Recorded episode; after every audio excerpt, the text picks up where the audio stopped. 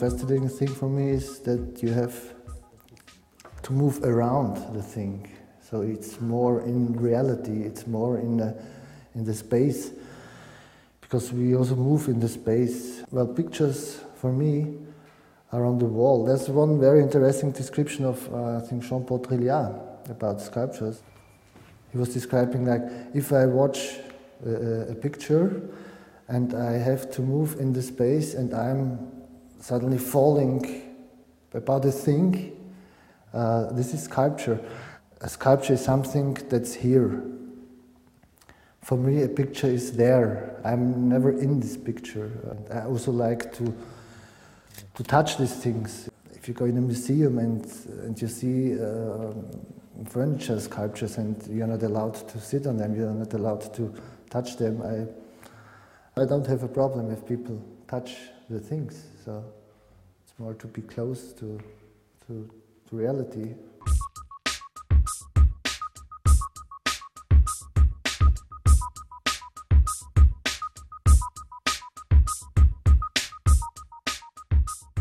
I saw that our brain uh, is very conditioned that we make a, a flat picture of this three-dimensional situation. I call it a, a, mirror cabinet. I started with mirror objects about eight years ago. The first time I, I saw this work going with the train from Graz to Vienna uh, in the old, old wagons. And there you have these uh, sections, and there's a mirror up in the upper high, and, and if you look to the mirror, you don't see yourself, but you see mirrored the situation that you see in the next section. So I was thinking it also could be glass or air.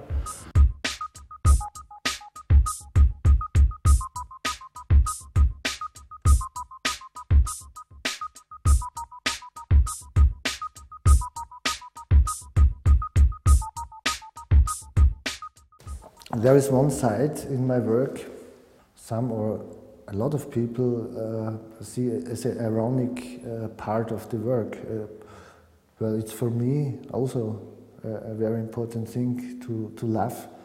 In, in, in the world, there are a lot of things uh, that are really not to laugh. Not that I want to think about this side of the world, but, but bringing something into the work that makes myself to laugh is very important. Also, the bathtub, you have suddenly a space that's not here and it's part of the, of the work. And no more there's water inside, and so the floor becomes the water, and you see it even it's not here. So that's the thing I'm interested in in these pieces. I'm thinking, what should I do? Sometimes I see a thing like the, these shadow objects. I, I see the shadow and I see you can't touch it. It's something two-dimensioned, and there are not so many phenomena. Uh, they are really two dimensions, like shadows or like uh, the screen of a television or the mirror. So to put it back into the space is for me a sculpturing way to do something and, and, and you can touch the shadow, you can maybe uh, hit your head on, on, on this shadow. It's a way to produce sculptures and to bring them into, into the space, maybe in, into a gallery, how I did it in the first show. The first work was just a nail in the wall, and the second nail painted black, and said, oh, this is sculpture.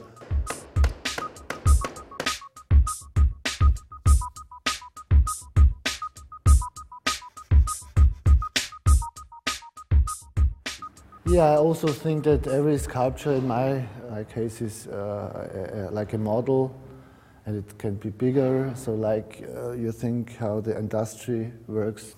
So, this work is also only a part of a, if you can think, a bigger one, because you can move it in the other space, like a brain model, a think model.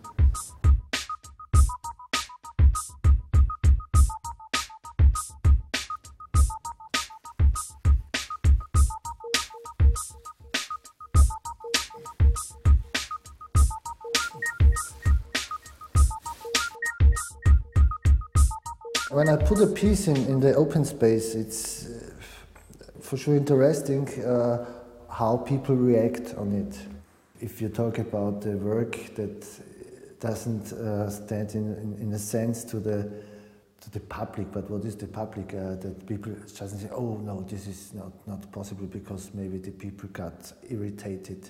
And at the same time, you know, you find a, a, a picture of 10 naked asses, and this is no problem to show it in the open space. Or even every piece you find in the open space, uh, quite normal for, for building reality.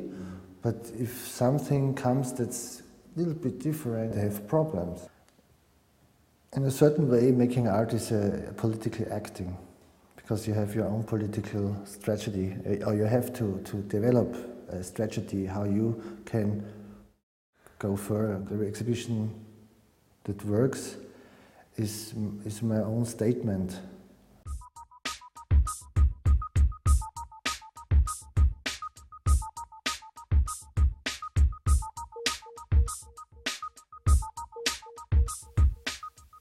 I think it's just a very, very special place for this work. It makes sense. For me, it's just what's happening in, inside the church. If you really make make this this game, you know, a long time, you really if you make this, you get really high.